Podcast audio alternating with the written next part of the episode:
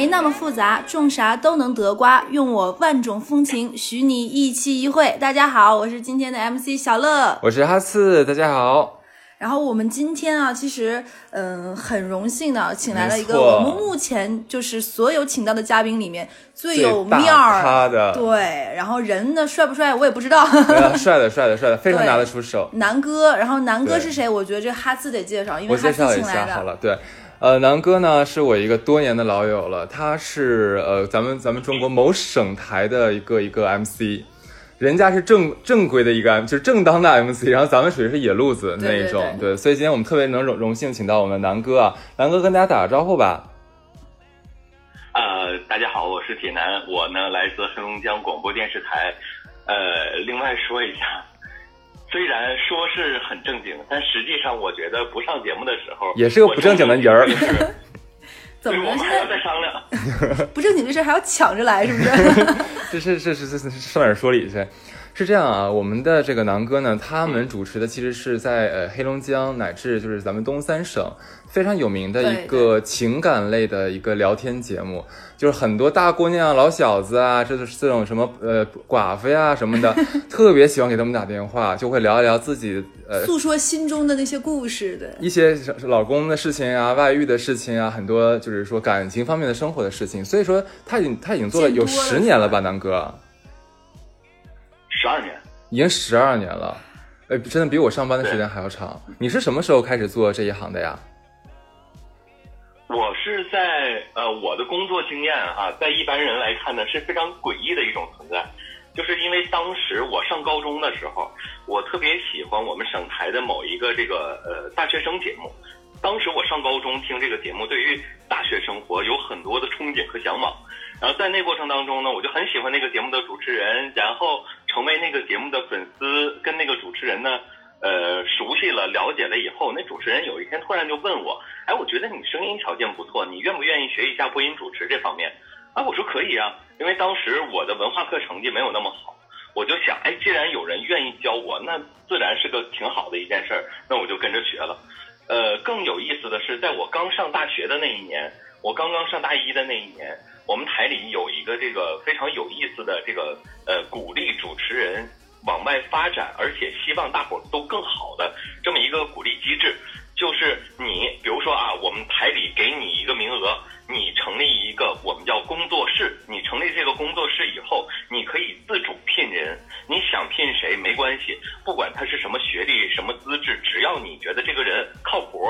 你愿意用他就可以。然后我就是在我的那个老师的带领下，他当时就有这个机会成立这个工作室，然后我就跟着他一起，呃，因为我是他当时唯一的一个学生，呃，他就问我说你愿不愿意跟我干呢？反正你上大学了，你也有很多的时间。我说好啊，然后我就在这个工作岗位上一直做到现在。就我必须要说我必须要插一句个职位，会有变动。我必须要插一嗯句，就是铁男的这个师所谓的师傅啊，是黑龙江省台算是名气最大，然后最牛逼的那个主持人。是我知道那个吗？当就是当然当然当然，哦两个字的两个字的很很有名的。你想想情感类节目，两个字的主持人，啊，没关系，可以说，可以说。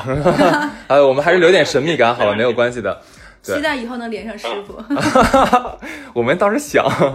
对，因为铁男这边的话，他一直呃十二年来基本上都是在呃这个呃直播，每一期基本每一天都会有这样的节目，就直播情感类的节目。所以说，对于两性的感情的上面，我相信也是听了很多很多的故事，有很多很多的感触，是吧？嗯，这个方面嘛，其实从刚开始那个时候，我也是呃没有对象，也没结婚哈，所以对于呃很多人他对于生活的选择，对于婚姻当中出现的一些问题，我都会有一种神奇的心情，我就是啊这也可以啊，你们是在搞笑吗？你们呃就像后来哈，有一些人他会问。说，哎，你们节目哈有那么多的奇葩，有那么多让人觉得非常诡异的存在，嗯，为什么呢？是不是你们找的托儿，你们编的故事？我我们也想特别问这个问题我一直以为是托儿。对。对没问题没问题我给你们一一解释一下哈。就是刚开始我会觉得很很诡异怎么还会有人他们会这么想？那我上哪儿找这些托儿去后来我就明白了一件事儿就是人的选择往往和我们自己以为的我认为的这个世界的选择是非常不一样的。就比如说某一件事儿发生在某一个人身上那咱们如果作为旁观者会想啊，这这也可以啊，这人为什么这么选呢？但实际上他的一些其他的考虑，他其他的一些内在的心理因素，包括原生家庭对他的影响都非常重要。我举个这样的例子，可能在大伙儿看来非常诡异的好呀好呀这种存在啊。哎，有这么一位女士给我们打电话，她的那个选择就是，她曾经有一个长得又帅、条件又好、对他又特别特别特别好的这么一个前夫，就很奇怪，你为什么要和你的这个所谓在你眼里、在你口中那么完美的一个前夫要离婚？对，我们在问到这儿的时候，那位女士就说：“说其实我也说不上为什么，反正我就是不想跟他过了。”她说了无数种理由，她说了无数种可能是生活小细节这儿那儿让她觉得非常不满意的地方。但都不是不可容忍的，是吗？对，而且最终说到底的时候，我问他一句：“我说女士，你觉得就这些原因你离婚了，你自己不觉得挺奇怪吗？”她想想啊，是奇怪，但是不重要了，反正我都跟他离婚了。我现在想说的是我和现男友的问题。注意啊，是现男友，他们的这个身份很关键。我往下，在这过程当中呢，他在跟我讲这个事儿的时候，他就说现男友吃喝嫖赌无恶不作，还打他，有家庭暴力，张嘴就撒谎，对他没有任何基本的忠诚可言。在此基础之上，那咱拿脚后跟都能想明白，你这个所谓现男友，你也得赶紧跟他分手啊，对吧？对，而且他离婚的时候，他的前夫抱着一一种什么样的心态跟他离的？其实他前夫不想离婚，但是之所以离了，是觉得哎呀，我媳妇儿能高兴就行，没事儿，过一段时间哇他玩腻了，他就回来继续跟我过日子了。你看我媳妇儿这个人挺好的，那嗯，他哪怕是在外面，那你看他也知道自己前妻现在有别的这个男朋友了，但是在这男士的概念当中是，你看哈，那我俩现在不是夫妻，那我爱他，那他就单身呢，咱爱找谁找谁去呗。但是只要他愿意回来继续跟我过，那我都愿意过。听得我来回头咱先。把这 女士放下，这男士够意思了吧？我们怎么说呢？这个这个这个能用够意思来形容吗？这心也多多大呀？这草原哥哥这是。是啊，对，但是人就愿意啊。那这个好，咱先把这男士放下啊。从任何一个女士的角度，要找一个这样的老公、这样的男朋友，是不是都美的没边儿的，都恨不得，对吧？这哎，我想问一下小乐，你作为女性的话哎，你你们女人真的想找一个如此带引号的宽容的丈夫吗？她这两个男朋友，她前夫和她现男友们都不想找，难以置信，我觉得有一点，就是可能她太爱，可能人爱的时候嗯。就会迷茫，有的时候可能。是因因你的意思是对。因爱迷茫？对，就哦只要他好就都行，能回来就行。就跟养猫养狗丢了，可能什么我都能生了小野猫回来了，哎，大着肚子回来就回来吧，还是我的。对，这个意思是这样的。然后回头再说到这位女士哈，她给我们打电话的问题是，我特别希望挽救我的现在这段关系，对，呃，他就觉得我前夫对我再好不行啊，我不喜欢他呀，我不想跟他在一起。我当初我们结婚就是因为上大学的时候，这是第一个追求我的人，而且他各方面条件还都挺好，挺优秀的。那个时候觉得，哎，这男孩真不错，他只是出于对一个优秀的人的本能欣赏，就跟这个男士在一起了。他说那时候我也不懂什么叫爱呀，啊，两个人结婚到后来，再到这位女士，她蹦高的说，不行，我不能跟你过了，我要跟你离婚。然后回头说到现在的这个现男友，在这个过程当中啊，她现男友无数次的打她、骂她、花她的钱，而且用她的钱去还赌债。我们就很奇怪，说那你这这什么路数呢？这个男士到底有什么样的优秀的点，能让你觉得就即便如此，我也愿意跟他在一起？说到底，没有任何一个方面能够拿得出手。就是爱。后来等到我们再回头，对呀、图什么呢？你这是干嘛呢？然后等到回头，最关键的一个问题来了。当时我和我们那个就是我的师傅啊，我们我们那个主持人问到一个问题，就说你爸妈关系怎么样？后来才明白，从这一句上引发了他家庭系列的思考，就是他父母的关系就是他和他现男友之间的这么一种存在。嗯，人都有这样的本能。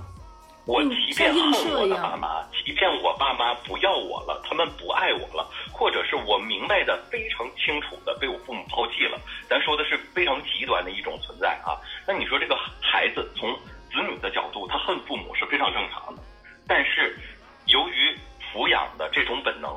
除非有那孩子从生下来他不知道自己的亲生父母什么样，但如果只要是知道，只要是六呃三岁以后啊有这个概念，那以后都会明白，哪怕孩子不是很会说话，不是很会理解人和人之间是什么情况，孩子都会明白哦，原来父亲、母亲、老公、老婆他们的相处模式应该是这样的。这个所谓这样指的就是我父母这种相处模式，就是父母给我带来的这个夫妻之间的一种关系的。可是我有一个很奇怪的问题，那这个孩子如果在童年的时候已经感受到家庭里面就是父母双方的一个相处模式，并不是那么我们呃常人眼里面那么优秀或者那么和谐的一个关系，他肯定已经已经在这样的家庭里面感受到了伤害。那如果说作为他自己的话，嗯那难道在呃到到自己结婚找男朋友投入到一段感情的时候，难道不会是优化这段感情吗？其实我其实听完南哥那个故事，我有个感觉就是，很多人是跳脱不出原生家庭的伤害的，这个我我是承认的。走不出来。嗯，所谓原生家庭给孩子的伤害，不是意识上的，而是潜意识上的。就难道那这我就想问，意识和那这个女孩儿区别在于，谁都想找好的，而潜意识的问题在于，我们都会遵从父母他们给我的影响。这个影响是这个所谓遵从，不是我本能意愿去寻找的，而是很多人会发现，我爱的，我所谓我付出一切愿意去爱的那个人，你只要认真想想，他会和我的父亲或者母亲是一样的。哎，这个我之前看过一个，以前那个也是 HBO 讲的，他是说，基本上在家暴家庭长大的女孩儿，后面的婚姻基本上找的配偶都会家暴她，占可可是。很奇怪，那就是说他像他们在在找配偶的时候，刚开始认识的时候，肯定不会确认这个人是有家暴嫌疑的呀。天哪，这就像为什么出轨的人和出轨的人对上眼就知道彼此能够搞破鞋一样道理啊就！一样的气场互相吸引吗？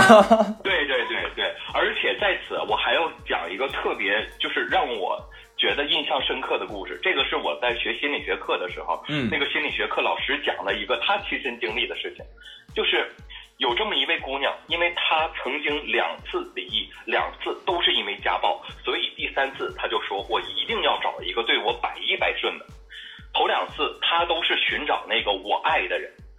那所以就相当于女追男嘛，他就觉得有可能是因为女追男啊，那对方看不起我，就会觉得那你看，反正当初你追的我，我甩你分分钟的事儿，对吧？有可能有一些渣的人会有这样的心理。然后这一次有一个非常优秀、温文尔雅，几乎跟别人连大声说话都不会的人，他追求喜欢这个姑娘，两个人在一起以后，因为这一次是唯一一次，这个姑娘觉得我要找一个爱我的，而不是我爱的人，所以她跟这个男士在一起以后，谁都觉得哦，他俩在一起真的挺好。你看这姑娘，她终于找一个能够对她特别好，能够把她当小公主一样供起来的这么一个人。可是两个人结婚不到三个月，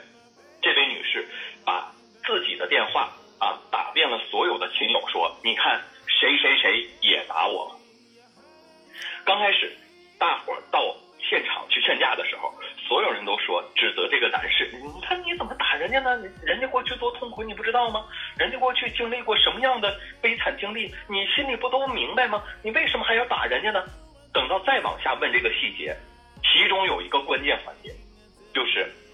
这个女士和自己现任的老公两个人因为非常小的一点小事吵架了，吵架很正常。但是这位女士说：“你看，咱俩吵架了吧？你为什么吼我？你吼我的下一步就是要动手打我。你是不是要和谁谁谁一样？他此处的谁谁谁指的是他父亲。你是不是要和谁谁谁一样要动手打我了？”然后那位男士就懵了。什么呀？就这点事儿，我至于打你吗？没必要，我打你干嘛？然后那位女士说：“你看，你还撒谎，你就是想打我，你打我一下，你试试，你打我，你赶紧的这什么鬼你好的其实你不是要打我吗？你不打我，你不是男人。刚开始不打不是中国人持续了。刚开始这个环节持续了十分钟，等到持续第二十分钟的时候，这位男士说：“当时我也不知道怎么了，就上上钩了吗？这是一拳就打过去了。我真的不我搞不头一次听，到家庭悲剧听笑了，实在是。这个是怎么？听起来好像是这女孩在引导他来打他？对，就是这女生就生活在这样一个家庭环节里，她就觉得这一步下一步就是要打，她心里已经预设好了这个结果，嗯，不到这个结果她就觉得没结束，这就是没结束。没，结束，她觉得就像一个 SOP 流程，不到打我这吵架不算完，对，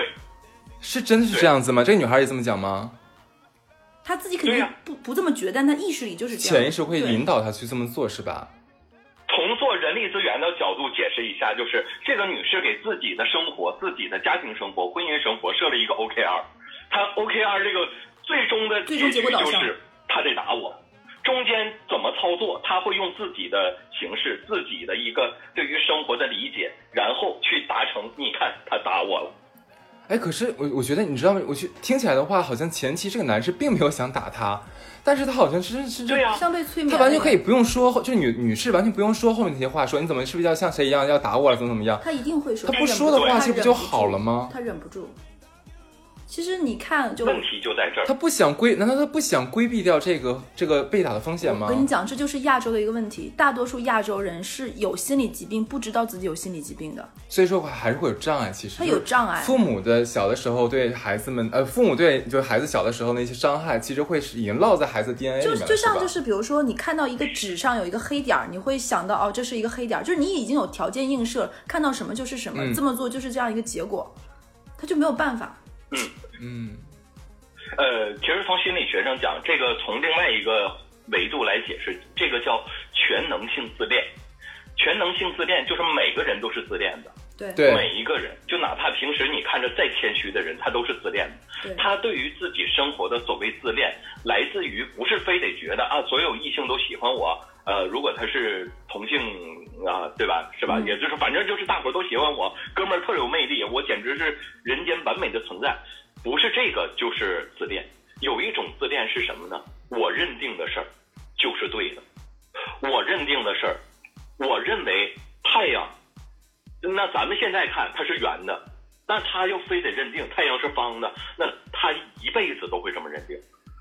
这种模式是自己，咱说从如果啊没有经过系统的心理疗愈，他是改变不了的。当然，人一辈子就哪怕有再好的心理医生，他也是自恋的。只不过自恋，我们是控制，还是说我会引导，又或者我放任？有一种人是什么呢？他认为婚，就像刚才说，婚姻当中男的一定要打女的，就像刚才那位女士，所以她的全能性自恋体现在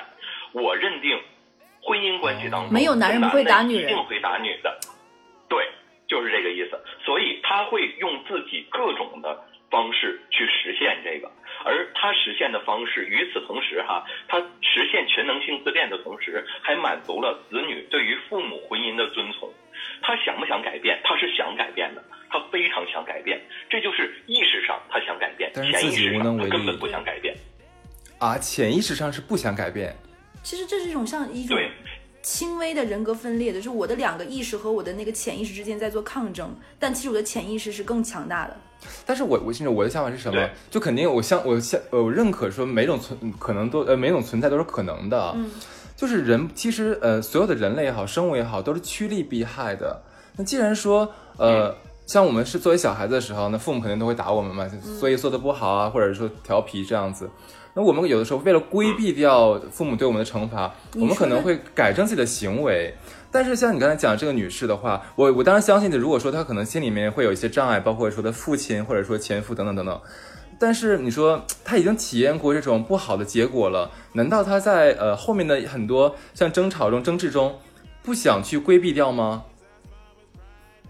如果她真的能做到，她就早就改了。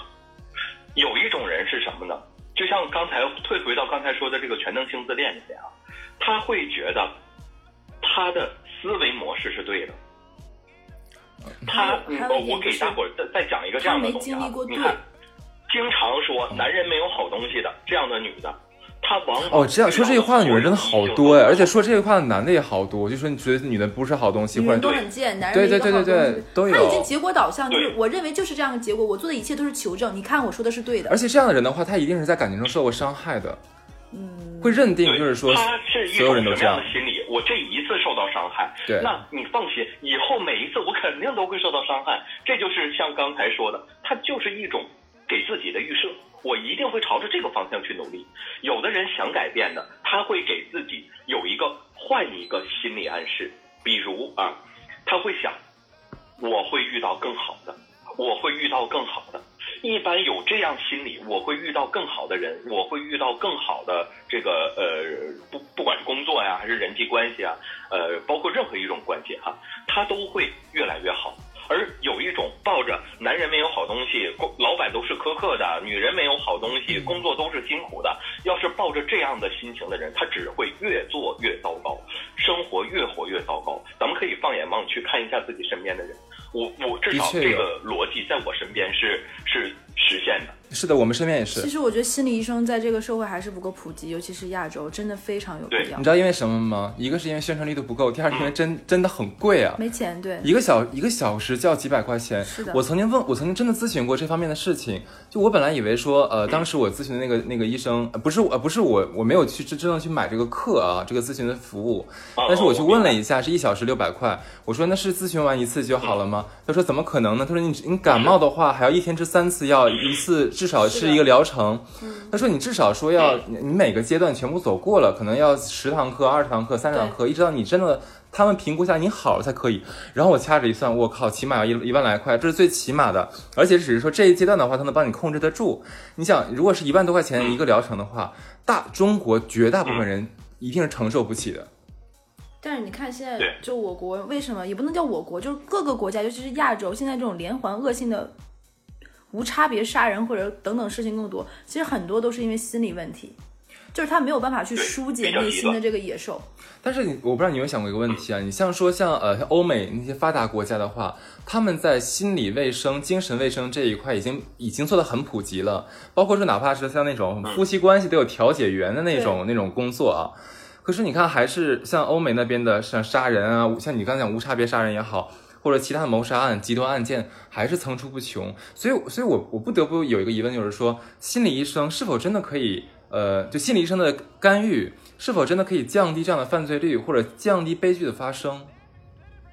其实我觉得欧呃，洲其实是可以的，嗯，我觉得是可以的。嗯就是其实还是没有普及，是吧？还有一点，我觉得欧洲和我们不同，就是它太高度的去说尊重人性的多样性了。嗯，就是我觉得这也是另外一种太自由过度，是不是？有可能，就放任了。对，嗯不同的意识形态，不同的社会的形态，对，对，嗯，嗯，呃，我是觉得，就是其实很多的时候，一部分人他去看心理医生的时候，都有一种什么样的心态呢？就是像我刚才说的那个全能性自恋，他会觉得，呃，绝大多数人哈，他会会去看心理医生，不是真的我觉得我有问题，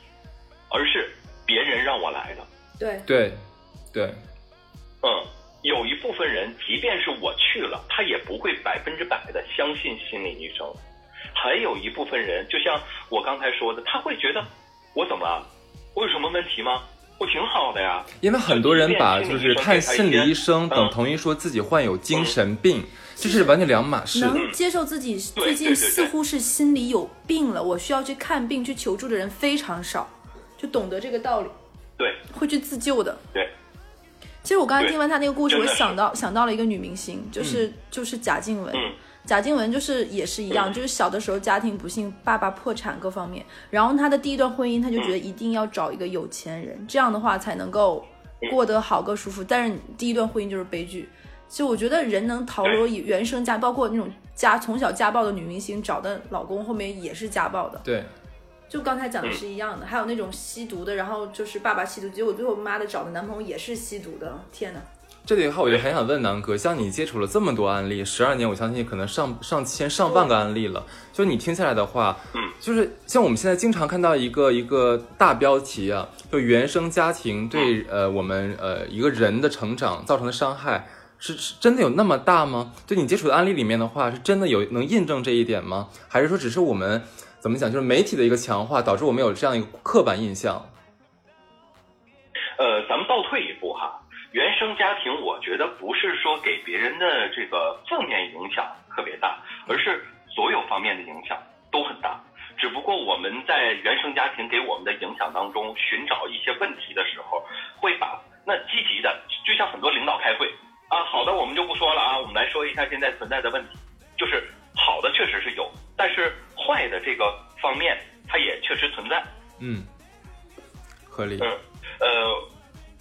这个其中有没有好的？有，肯定是有，自然是有。呃，好的这方面吧，就是很多人其实是完全可以改变的，只不过问题在于，就像刚才说心理医生是否真的有用一样，他的问题是一样的。绝大多数的时候，如果我认可，如果我看到，呃，不好意思，我能接个电话吗？你快给我打两下。啊，你先接。然后我这，哎，我刚才听南哥讲的那个事情，我想到一个，就是记不记得咱们以前上初高中生物的时候学过一种卵生动物，我。都会有一个词叫印随，记得记得记得，就是一样的感觉，就是卵生的小动物刚出生破壳而出的时候，它看到了第一个，它会认定是妈妈，跟着妈妈的动作和节奏走，就是一样的。就我刚我刚才听完南哥讲的故事，我就有一种感觉，就是我们何尝就是也像印随一样，就是你看着爸妈，因为他相当于人家就说父母是孩子的第一任老师。就你这样的一个人陪伴你长大，他的一些生活模式、生活习惯各方面，就是刻到你骨子里的啊，好像家长就是这个样子，夫妻关系就是这个样子。我就是在这样的环境里长大的。嗯，其实说到这个，我想到我跟我一个闺蜜聊天，我一个闺蜜她们家的家庭生活不是太幸福，就是爸妈从小就就是分居了，因为是父母是老一辈介绍的嘛，所以感情不是很好，父母就是各过各的，虽然没有离婚，然后。她是不太知道幸福的模样是什么样子的，然后很不幸，我这个闺蜜的也不能叫不幸吧，就是这个闺蜜她们家的几个亲戚的小孩，大家差不多大，父母的生活都不是很开心，嗯，然后他们有一个共同的好朋友是一个女孩子，那个女孩就是所谓的别人家的小孩，嗯，成绩很好，爸妈关系很好，很幸福，然后他们几个会在一起聊天，控制不住说。我不信他这辈子就会过得这么好，就一定会发生点什么事儿。怎么会有人这么平顺呢？就不相信，因为自己是没有尝过幸福的快乐的滋味是什么的，甚至会觉得是不是这种幸福有一丝的矫情。就甚至于在他可能高考或者什么时候，哎，稍微出点什么小波折，会不会这样才是一个更完整的一生？嗯，就会一样的感觉。就原生家庭对一个人。就陪伴你的时间太久，基本上在你十八岁之前，你还在花着家里钱的时候，你你就要跟父母生活在一起，你每天看着他们就。所以，我就你说到这里的话，我特别有感触啊，因为我之前我最喜欢看的综艺节目 是那种相亲类节目，是吗？我那个时候主要是吃饭，吃饭的时候，就我吃饭的时候当做 BGM。对，其实你知道很多那个那个节目的话。都是有台本的，都是演的。当然，我不排除里面肯定是有真的的，是真的嘉宾来讲自己的真的故事这样子的一个情况啊。就里面我看到过很多次是，呃，就是男女嘉宾会这样的表述：说我来自一个单亲的家庭，呃，正因为我从小我的家庭里面缺少另一方，就是父母另一方的一个爱，所以让我更懂得爱。他每次就我听到这句话的时候，我都要打一个深深的问号。就真的更懂得吗？我应该，我对啊，我就想说，你真的懂得吗？难道不是应该不懂得吗？你应该可能是向往吧？对，应该是更向往，但不应该是更懂得。就像我好像说，那呃，在我们投资圈也有类似的话，我觉得这个完全可以验证说啊，什么少年不要做投资啊，到老了再再再做投资啊，老了最合适。我就觉得很奇怪，你年轻的时候你没有做这一行。你没有，更不懂啊。那你到老更不懂啊，就经验就好像你是做做公关的嘛，你以前年轻的时候没有接接触过大众媒体，你没有接触过媒体采购等等等等等，难道你到老了不拉一下就懂了吗？这是怎么可能的事情呢？我觉得任何东西难道不都是由由积累、循序渐进的过程？是呀。所以每次我听到这样的话的时候，我都很奇怪。其实我今天听原生家庭的这个时候，我就想到，记不记得我前几天给你讲过那个武大安陵容艳艳的故事？记得。这一样就是原生家庭。你明明知道爸妈对你不好，那你还在他面前证明你过得好干嘛呢？她控制不住自己。就包括艳艳现在，呃，她家的很多收入，她跟她老公唯一的矛盾就是在于她贴补她老家。嗯，就她老公会觉得，哎，你跟你爸妈其实一年见不了几面，我们有小孩儿，你爸妈也不来照顾，你说你干嘛？就是老公也会有一丝抱怨嘛，但他控制不了自己，嗯，他要不断的在爸妈面前树立一个我过得很好，你看我一个月，你想他现在在四线城市哦，他一个月给他爸妈寄一万块钱。哇，那还是蛮能赚的啊。对，他是很能赚钱，而且很优秀。然后她老公也很，就是那相当于夫妻双方女方的收入就全部给了家里，嗯但她爸妈完全没感觉。而且她爸妈，比如说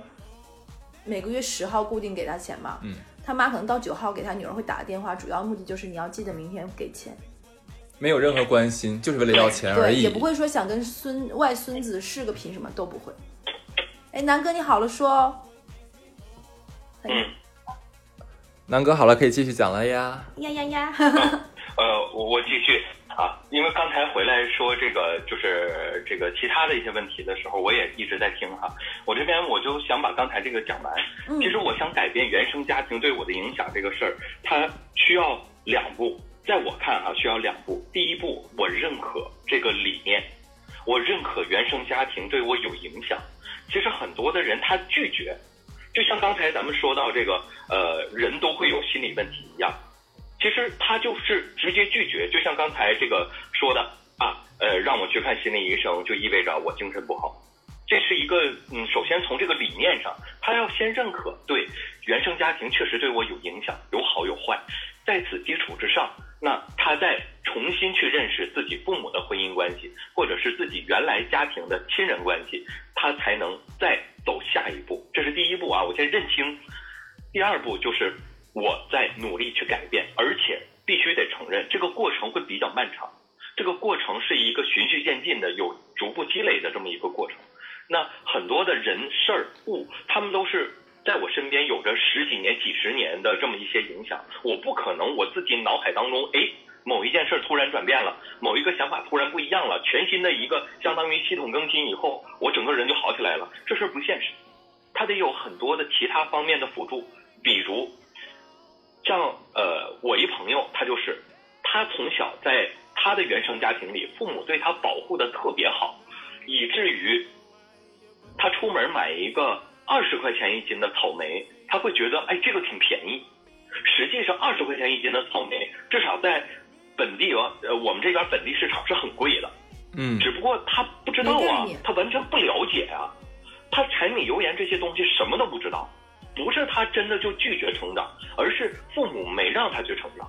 没给他选择的空间。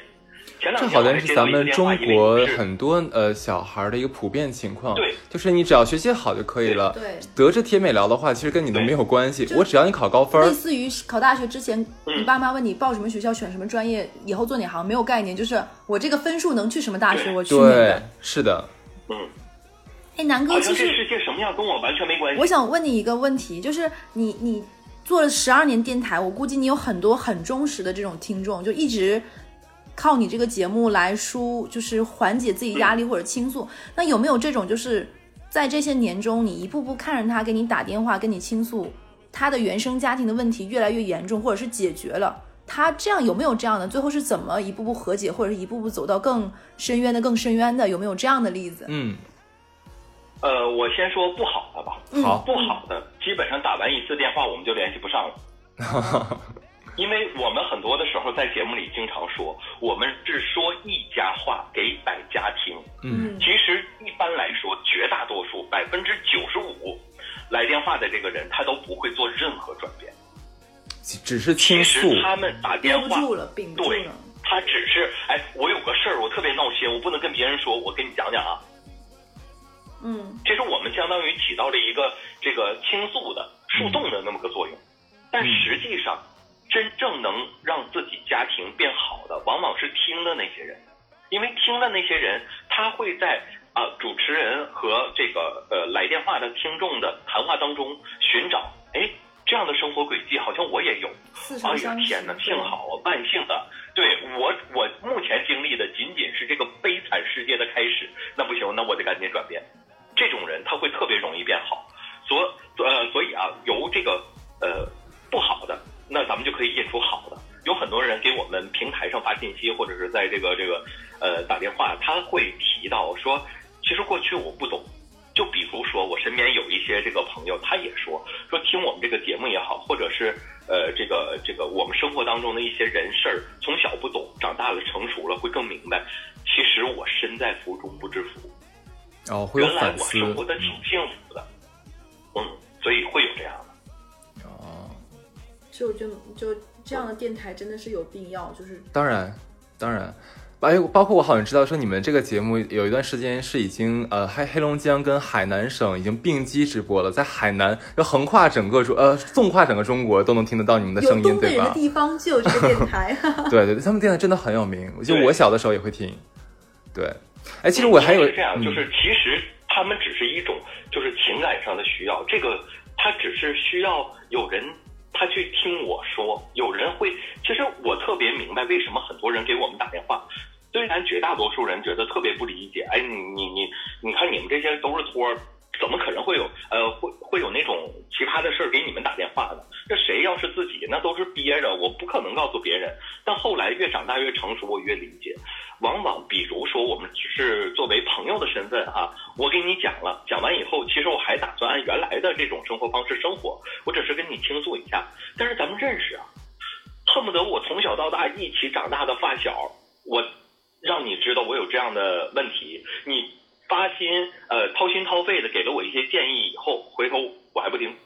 那我再见到朋友，从他知道我隐私，我的那种尴尬，再到你看朋友其实给我好的建议，但是我没有去理解，有一种惭愧，还有一种是什么？有一种人他真的特别糊涂，他只是纯倾诉，我倾诉完了以后，真的就是倾诉了，那别人的事跟我没关系，我该怎么过还怎么过，然后他会把。自己继续过得不好的这种，对于继续生活的厌恶投射到这个朋友身上，你看，这是我和我媳妇儿的秘密啊，你知道了，你给我的建议，但是我现在生活的还是依然非常不好，这种不由自主的心理投射就会到那个朋友身上，我过得不好都是因为你，我过得不好，只要我看见你，我就会被提醒，你看我过得不好。所以他会再把这个朋友屏蔽掉，至少从他的生活当中。我忽然间想到了一个笑话，你知道吗？我不知道你们有没有听过那个笑话啊？你就是说那个也是有一对朋友嘛，然后一个人说：“你看，假假如像那个我跟小乐聊聊天，小乐你看啊，那你之前什么上班不开心的时候，我在你身边陪你；然后你感情生活不愉快的时候，还是我身边陪，在你身边陪你，有没有感觉很感动啊？”然后小乐这时候说：“对呀，为什么只要有你在的话，我的生活就是这么不幸福呢？” 上很多人他们对于这种东西的理解就是这样了。哎，我想起了我我那个我有一个好朋友跟我说有神马关系？对，我有一个好朋友跟我说过一段话，他他这这里我要讲啊，就我这个好朋友，他他是他跟我讲的这段话是这样，他说发小是一个什么样的关系？发小的情感就是我希望你过得没我好，对我希我不希望你我我我这句话原话应该叫做。你，我希望你过得不好，但你过得真的非常不好，我也不开心。我只希望你过得没我好。对，我觉得有有有点道理。对，他说这就是发小之间。而而且你发现了没有，就是很多我们内心心底最伤的痛，或者说是最隐私的事情。反倒我们不喜欢跟最亲密的人讲，我们可能退而求其次，想找一个相对陌生一点的、相对关系没有那么好的人来讲。无痕，说过就说过，会有这方面想想法。人家心里也没有太当回事儿，我说的时候也相对轻松一点。对，而且而且像刚才刚才那个南哥讲了一点，我觉得很很很有道理，就是说隐私的问题。嗯，就很小的时候，我记得老师就就会跟我们讲说。那个呃，很多什么最最最深的秘密啊，怎么怎么样的事情啊，不要跟最亲密的人说呀，因为反过来他会咬你一口啊。你就你最深的秘密，有可能是到时候他反咬你一口最最最大的那个利器，等等等等这样的这样的话。所以我觉得我觉得有道理，可能这也是促成这种节目、这种电台，他们有这么多的收听，就收听的观众，这么多的受众的一个很大的原因，就找一个好像就是能能很懂，能懂我，然后能听我倾诉，又能给我一些建议。的这样的一个出口，但是我们好像又是不是那么熟悉。当然，就是说你们的声音对他们来说是熟悉的，可是你们的人对他们来说又是陌生人。嗯，对吧？对，所以这就是为什么呃做情感节目，电台比电视台又更容易。而且我我不是我没有贬低电视台同行的意思啊，其实很多电视台。他们之所以说有台本什么的，他们的台本其实也来自于生活，只不过一般当事人他不愿意露脸。我露声音无所谓，但我不愿意露脸。其实很多的时候，我们也有一些这个，我们台这边或者是我们合作啊什么的，也会有呃这方面的有过沟通和了解。他们这个内容本身编造的可能性有。他只不过是把这个事儿夸张了，嗯但是原型绝对是有的，嗯，哦嗯，是这个意思。而且包括我刚才说，为什么很多人给我们打电话，其实还有一个重要原因，就是作为朋友，就哪怕是我绝对百分之百信任你，就你过得好我也开心，你过得比我好，我依然特别爱你，特别喜欢你的这样的朋友也有。但为什么不给这样的人打？因为往往我太爱你了。比如，如果哈，假设假设我出轨了，嗯，我身边的朋友，真正特别好的朋友，他们就会说说，哎呀，你看，呃，你媳妇儿也有做的不对的地方啊，你媳妇儿也有做的不好的地方。换句话说，他们会从爱我的角度对，理解这一切，但实际上这个事情是什么样的，根本不知道。每个人在给别人讲述我自己是一个什么样的生活方式，我自己有哪些生活的不易，多少都会夸张。对，实际上，真正的客观现实没有那么完美，没有他说的那么，比如说某个人绝对无辜到家了，那简直是清白的跟白纸一样，跟清水一样，百分之，我记得曾经有一个那个矿泉水饮料，不是百分之九十九点九九九九九九的纯净度吗？啊，我就是我百分之百，我比他还纯净，那实际上根本不可能。没错，但是每个人都会在这关系当中美化自己，而如果是一个陌生人，我不需要顾及那些，我这事情具体是什么样，我直接我不需要考虑爱你这个角度，哪儿我听着这事儿不对，那不行啊，这事儿不合逻辑啊，来咱重新掰扯一下。那这种情况，那更好的来尊重客观现实的时候，我们才能更好的去认识这个问题在哪儿。嗯才能解决这个问题。嗯，其实往往有一些人会觉得啊，那你情感电台没什么用，因为你也不可能真的给人绝对的实际的建议。其实我觉得人都不傻，嗯我觉得最可气的，给我们打电话最可气的一种人是什么呢？其实他心里明知道怎么回事儿，解决方案、各种想法、各种分析，他什么都懂，但是他非得假装我不知道啊，我不懂啊。跟这种人，首先聊天会非常累，因为他会本能的躲避你所有尖锐的或者是对他不利的问题。嗯，更重要的一点在于，你在跟他沟通的过程当中，你会明显的感觉到他没有那么真诚。嗯，哎，我说到这里的话，我特别想问一个问题，就是这样。因为咱们这个就是你们节目的那个 MC 的话，呃，他其实是一个就是以呃以带引号的啊，就是比较尖酸、比较比较苛刻这样的一个名声明白我懂出出名。对对对。但其实我有的时候，我其实我之前在听的时候会有这样的想法说，那很多人都是已经很不幸了，那他们在打电话的时候会不会寻求更多是一个温暖？那如果说像咱们主持人的话，用比较直接、比较锋利的语言，会不会让他们更加的受伤害呢？不会，因为一他生活对他的伤害，比一个人跟他，而且是陌生人，比一个人陌生人跟他说话给他带来的伤害来比，那肯定是生活给他的伤害更多。更重要的是，呃重重病下猛药，就类似于这样的一个意思。就把他泼醒是吧但是是这么个意思。对，如果你和风细雨的跟他说：“哎呀，你老公不就是出一百次轨吗？没事，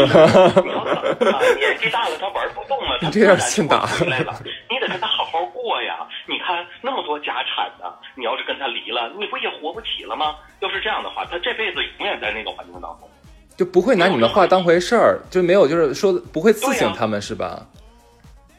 对呀、而且很多现实，那个现实实际上办的事儿，比我们说的就更可怕。嗯，对，他们办的事儿，真的就是有一些人，他办的事儿真的是无底线、无下限，甚至是我做了十几年，我总觉得刷新我三观，我总觉得啊，这也可以啊。就比我刚才说一百次外遇的这个，那是曾经有一个男的，你说的是认真的，一百次外遇啊？人家这是一个概数，估计十几二十媳妇。儿，不不不不不，真的是一百。他跟他媳妇两个人在一起，从恋爱到结婚一共四年的时间，恋爱到结婚四年，他根本不爱他媳妇儿。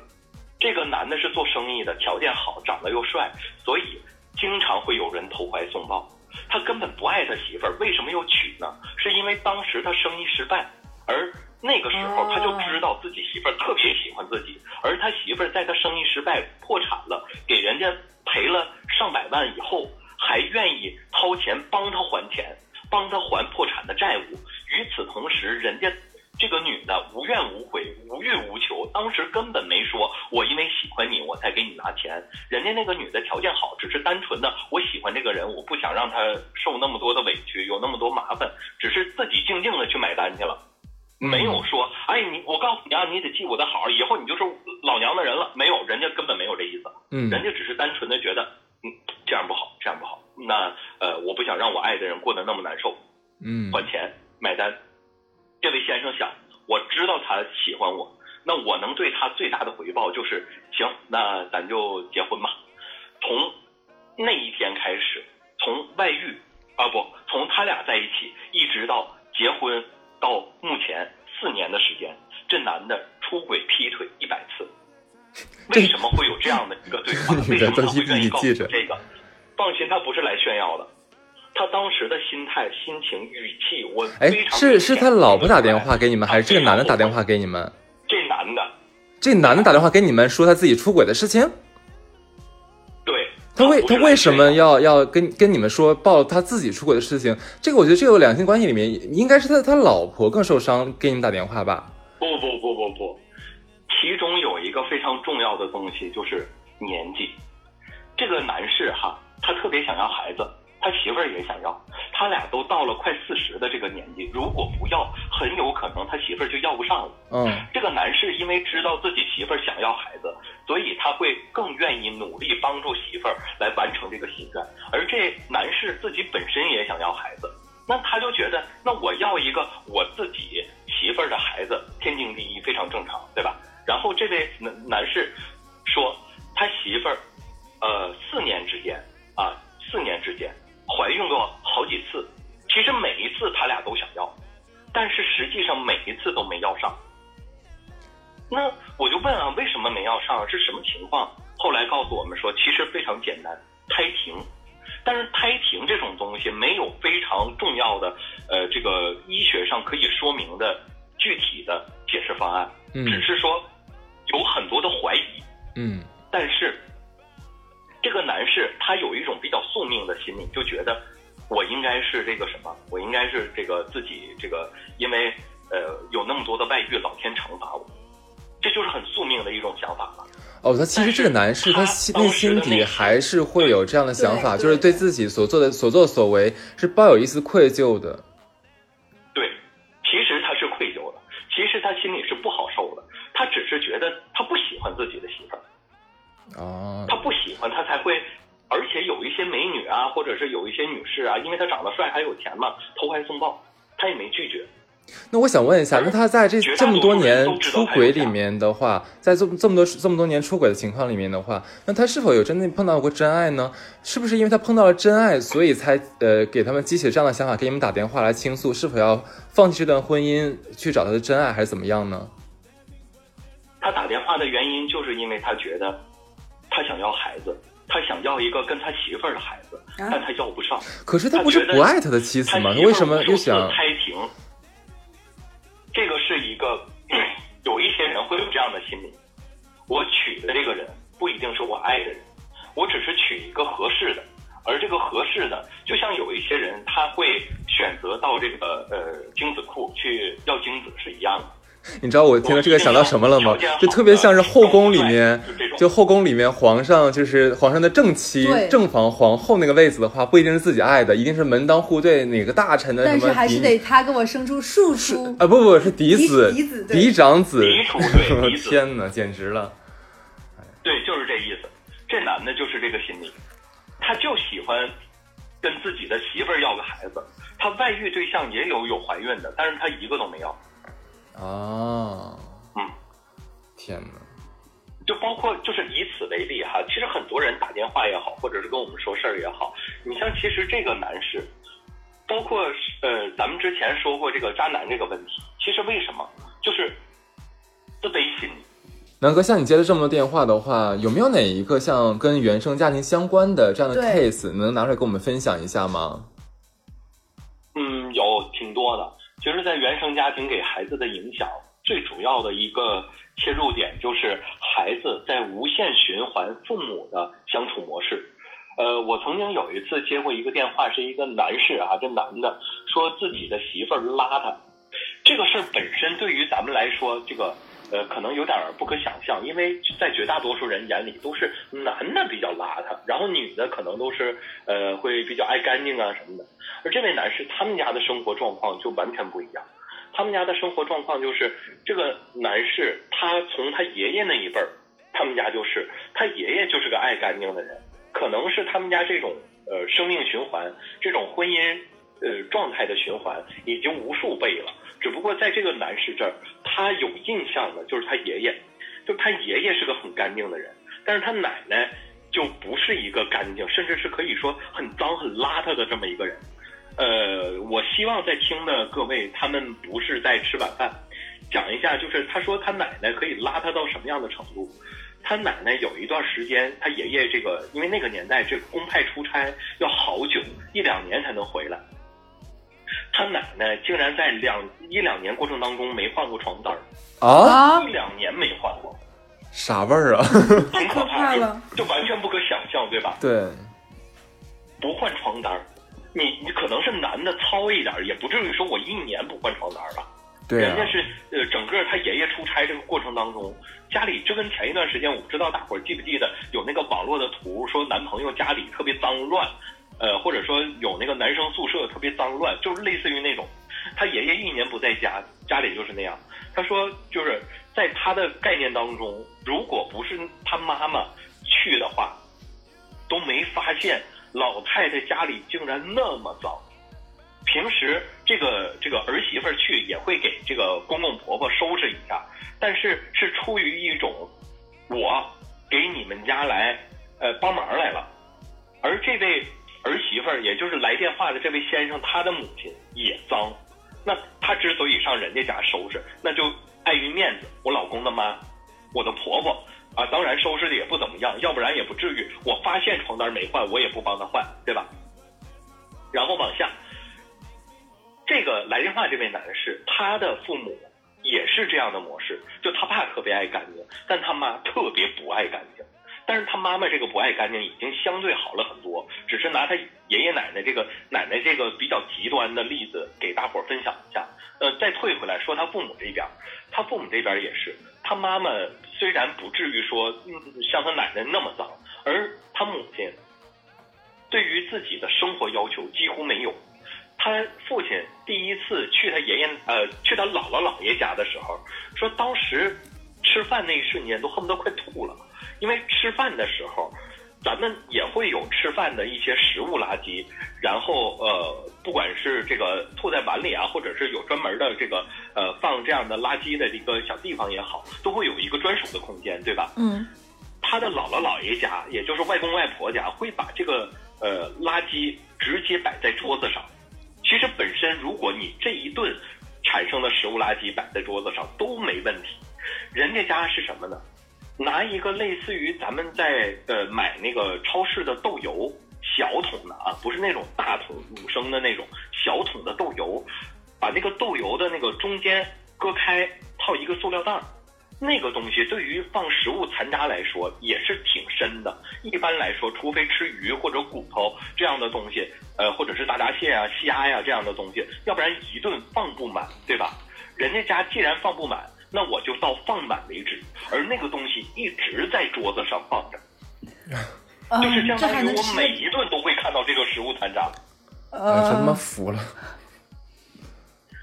是不是？这个就是很脏，让人觉得虽然这个可能谁都多少会有，哎，我不爱干净，我有点邋遢，但是没至于到这种程度。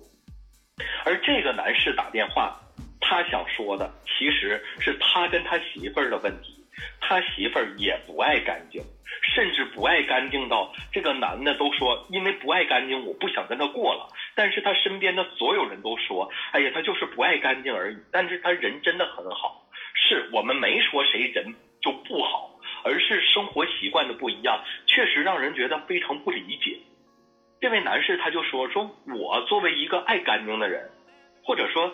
在那样的家庭环境下，他很难让自己的生活变得特别脏、特别乱。但是他就找了一个这样的媳妇儿，而这种，呃，潜质啊，这种潜力，真的不是说他自己我有意去寻找哦，这个姑娘不爱干净，我要跟她在一起，而是像之前说的，潜意识上，其实他发现了这人不爱干净，而他爱这个人，他爱这个人，就是他找到了一个，你看我妈妈就这样，很多小男孩、小女孩都说过这样的话，比如说小男孩会说我长大要嫁，呃，我长大要娶我妈妈，或者小女孩会说我要嫁给我爸爸，这就是一种呃对性别角色原始的认识。那也正是因为这样一个原因，所以才会有无限循环的原生家庭，影响到孩子，孩子的生活环境、生活习惯会跟父母几乎是一样的。那个男士他在说自己的媳妇儿的时候，满嘴的厌恶，满嘴的就是你看我媳妇儿怎么这样啊？实际上他非常明白，他媳妇儿没做错什么，只是生活方式不一样。我必须得承认，这样的生活方式真的挺吓人的。对，但是如果找到一个对卫生方面没有那么高要求的人，会觉得哎呀还可以啊，这不叫事儿啊。那他们会过得非常好。这位先生打电话纠结，也是因为他明白，他心里知道这不是一个原则性问题，只是他忍不了。而后来我们再倒一下这个事儿，就能明白，他之所以找这样的人。除了对自己父母的爱、尊重之外，我那我作为子女要遵循我父母的这种相处模式之外，还有一个重要环节在于，他其实是带着一种拯救的心理。我就希望找一个媳妇儿，我拯救她，也就相当于从心理上我拯救了我的母亲。所以你说人的心里面其实真的很奇妙，你不觉得吗？就是人心里面都会有一种给自己找一个方式方法的和解的出口，不知道不一定这个东西是对的，但是是自己说得通的。就像刚才这个案子里面，我就觉得很，就是他这个先生他整个心理过程是很复杂的。首先，他成长的在那样的一个祖祖辈辈的一个家庭环境里面，祖祖辈辈 对奶奶也好，外婆也好，还是妈妈也好，好像都是那么生活不是那么很干净、很规整。那他后来找了自己的太太的话，反正也是这个样子。他一方面又觉得说自己不能忍受跟这样的人一起生活，但另一方面的话又觉得说，哎，好像自己妈妈也是这么过的，那难道我妈妈就不值得被爱吗？就好像我也应该爱我的太太，可是我又忍不了，但是出于责任和出于出于对我妈妈和和我奶奶以及对我太太的爱，我又应该理解她，他心里已经开始拧巴了，已经都夹夹上了有点。啊，对呀，你知道说到这边的话，你知道我我我我我也有一个案子啊，就是可这个可能跟原生家庭没有什么关系，但是跟你这个案子有点像。就是你知道吗？我之前有个朋友的话，她是因为她的呃男朋友打呼噜，就实在受不了了，两人分手了。当时说出来的时候，就是我们在场很多朋友嘛，大多数人就基本上都说说，哎，那你真的很奇怪啊，那人打呼噜又不可能说就去控制自己，他不知道没有意识的呀，你怎么能拿拿这个这一点去苛责他，甚至去跟他分手呢？但是女孩就说，那我就是受不了呀，那我就是睡睡眠不好，他这样的话我没有办法休息好啊。全场只有我一个人特别理解和认同这个女孩儿，就是刚才南哥讲了一点，说他觉得说，嗯，呃，是这个先这位先在案子里面那个先生说，好像他太太不干净不是原则问题，不，我觉得是原则问题。如果是一方的某些行为，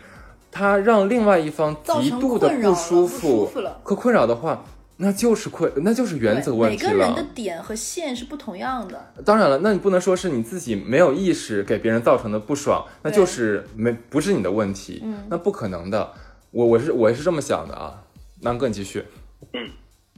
嗯呃，其实这个东西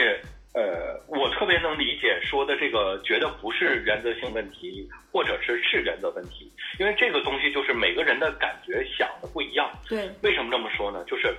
比如哈，在左撇子那儿，那用右手吃饭是一个很能理解，而且对他的生活也没有什么特别影响的事儿。但有的人，他可能由于座位的问题，两个人坐的方向不一样，就容易有那种两个人吃饭的时候胳膊打架，胳膊能架到一起。你说谁错了吗？其实都没有。哪个是原则性问题吗？也没有。那为什么两个人过不到一起？我觉得这个有有三个原因，第一就是没有那么爱。如果我特别爱一个人，这种小细节、这种东西我是完全可以忍的，而且在忍耐的过程当中，我也会努力尝试。那看我们要不要协调一下，找一个解决方案？嗯，这这种解决方案是完全可以做到的，非常容易能做到。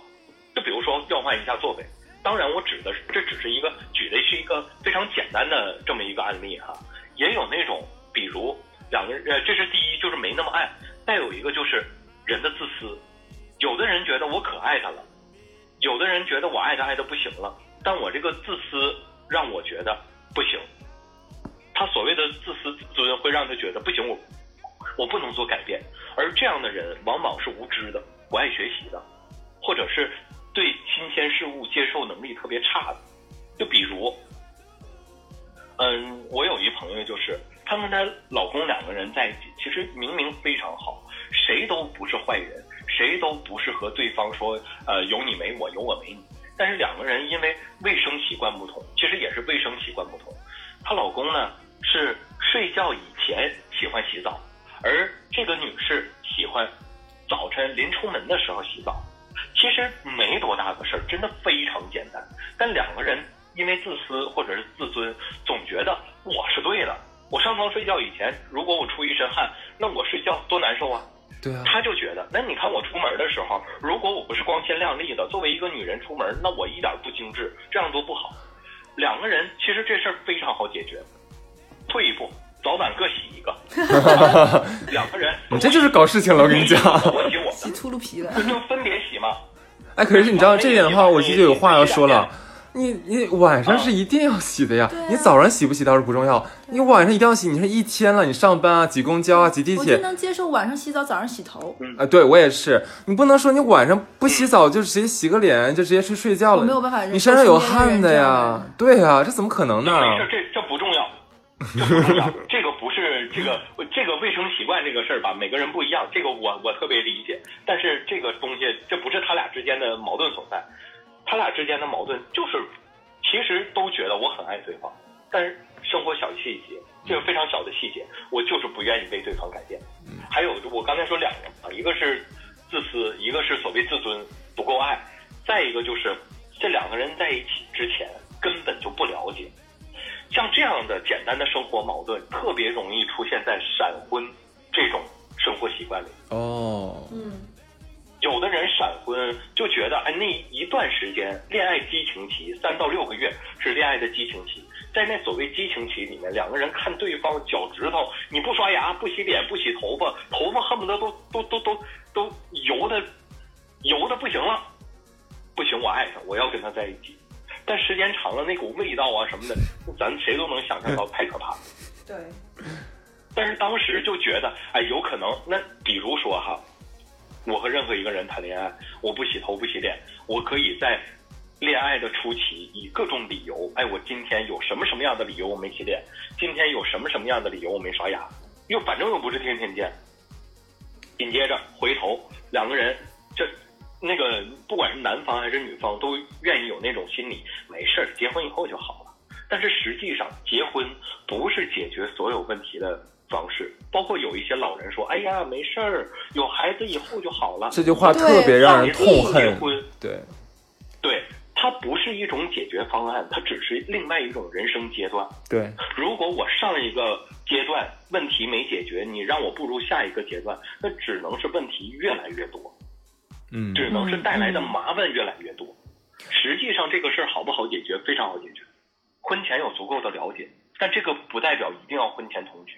其实很多的细节不是你同居就能发现的，对很多的问题也不是你不同居就发现不了的。对对对，对，就是所以这些东西能不能解决，其实非常容易。能不能有一个非常好的解决方案，完全可以，只是愿不愿意对对对方做出那一步改变自其实己？今天听南哥讲完嗯讲了这么多，我其实觉得做电台主持人这个职业真是又幸福又痛苦，就是他能看到很多，就像那个看镜子一样，就是哇，看到生活中的种种，然后也很痛苦，就在于就是要做垃圾桶，对，要做垃圾桶，圾真的很辛苦，要听这么多，就就我觉得有一个词叫魔幻，我觉得每个故事我故事听下来，我都觉得是魔幻，不可能不可相信这是真的的。没错，包括说今天像南哥讲了，分享了很多。其实我们这一期都是建立在这个原生家庭对我们成年之后恋爱观和处理与对方关系这样的一个一一个基础。对，呃，还是还能了解很多的，包括说我们也谈到了这个，其实很多人因为受了原生家庭的影响，但是自己已经有了这样心理的障碍，可是却不自知，反而影响到了后面自己往后的人生。嗯，当然也是可能因为咱们国家这个心理医生资料咨咨询费太贵这个原因，有一个制约，没有办法去咨询。我是觉得真的要人寻求在一个精神、心灵，就肉体上，而且生理上、心理上的一个舒适的地方，是一件，并且这个舒适是相匹配的，是非常重要的。没错，没错。那我们这边其实也是呼吁大家，就是说我们仅有的那几百名听众，其实南哥这边我也想说，我们就这一期也快结束了嘛，嗯就我想想说，你见过这么多的众生百态，听过这么多家长里短的故事，见识过这么多，如果说你给原生家庭带来一些影响的这些人，他们已经长大了，我觉得你有没有一些建议，或者是说一些。也意见也好，建议也好，让他怎么说？比如说，当他发现到这样是不对的，或者是已经慢慢的在一步步陷入到原生家庭给自己的泥潭的一种重蹈覆辙，你有什么一些建议，或者是说让他走出这样的恶性循环对其实这个事儿，嗯，想嘱咐大家的只有一句：正确认识，客观认识。嗯正确认自己识是基于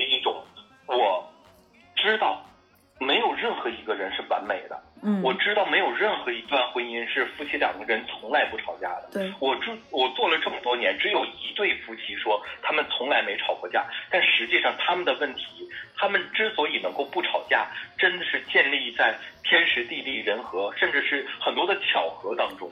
他们两个人，我拿这个很幸福的婚姻给大伙儿举个例子，为什么所谓他俩从从来没吵过架？因为她老公是嗯这个工作原因为国家付出很多，他媳妇儿也是一个能够老老实实踏实过日子的这样的人，呃，也是一个本分人，而且也是在那个特殊的年代，两个人真的一心一意的为对方付出。所以，当爱人就是男士啊，在退休以后回到家里的时候，两个人会特别珍惜，会特别珍惜和对方能在一起的这些时间。两个人有没有矛盾？他俩承认也有，有一些意见的分歧，而这些意见分歧都能从你看，我们已经过了这么多年，我们分开那么多年，我们一定要好好的跟对方在一起，我们一定要好好的让对方感觉到我是爱他的。这些细节都不重要，重要的是我们现在能有机会在一起，我们要珍惜这一刻。所以两个人在一起的时候，这种心情、这种心理也是要有的。嗯正确认识、成熟一点、客观认识，就是这样。所以其实我们也是想呼吁我们的听众，如果说真的是因为自己的原生家庭给自己带来了很多的创伤或者阴影也好，那在未来呃在处理自己和对方的关系的时候，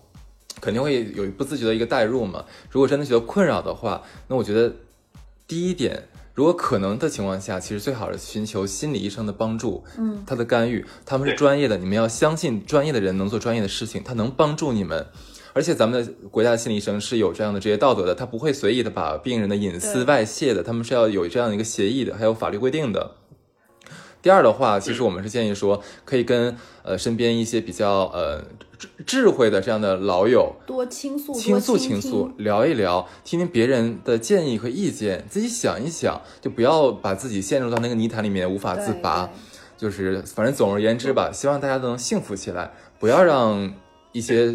有的没的东西困扰我们，我们尽力努力的让我们自己去幸福。寻求一个真的舒适区。没错，今天的话也是非常谢谢南哥百忙之中参加我们电台跟我们连线啊。特别开心，这是我们已经快走上歧途的电台，有一次满满的正能量。是的，是的。那之后的话，因为呃，南哥这个特别的像样，也答应我们说以后可以经常跟我们连线探讨一些呃以他多年做这个情感主播的这样一个经验，跟我们来聊一聊两性关系里面的一些问题。嗯，好，那这这一期的话就先到这里。那我是哈次，我是小乐，谢谢大家，谢谢拜拜。大家，拜拜拜。拜。